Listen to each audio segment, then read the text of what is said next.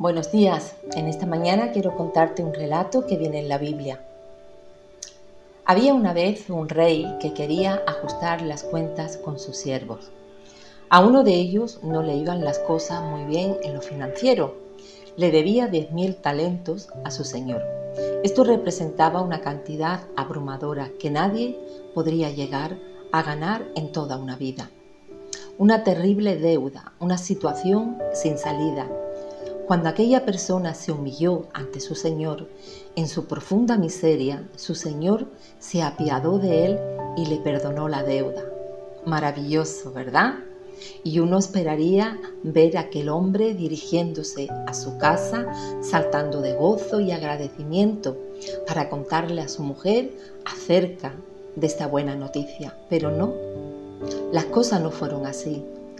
De camino a su casa se encontró con alguien que le debía una pequeña cantidad de dinero. Agarró a aquel hombre por el cuello exigiéndole que le pagara en el momento lo que le debía.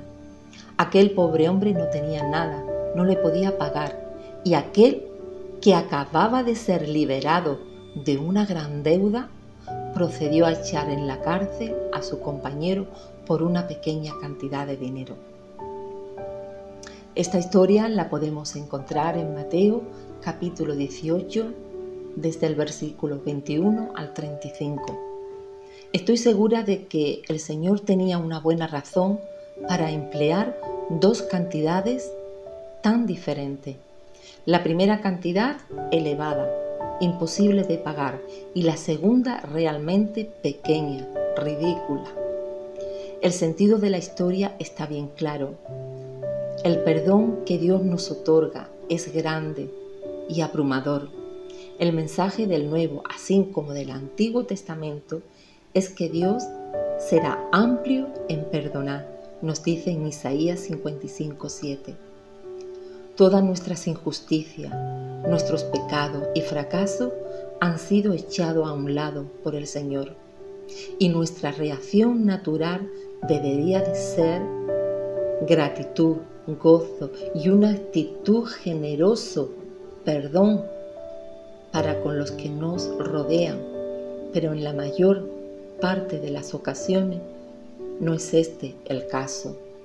Si alguno nos ha ofendido, pasamos tiempo pensando en lo que nos han hecho, pasamos tiempo rumiando en esa ofensa. Somos muy rápidos en responder de mala manera aunque el Señor perdonó nuestras enormes deudas, nosotros seguimos exigiendo a la otra persona que nos pague la pequeña ofensa que nos ha hecho. El Señor concluye este relato con una advertencia a Pedro, a los otros discípulos y a nosotros. Y, dice así en el versículo 35, Así también mi Padre Celestial hará con vosotros si no perdonáis de todo corazón cada uno a su hermano sus ofensas.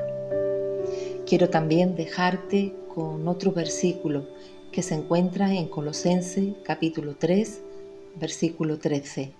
Soportándoos unos a otros y perdonándoos unos a otros si alguno tuviere queja contra otro, de la manera que Cristo os perdonó, así también hacedlo vosotros.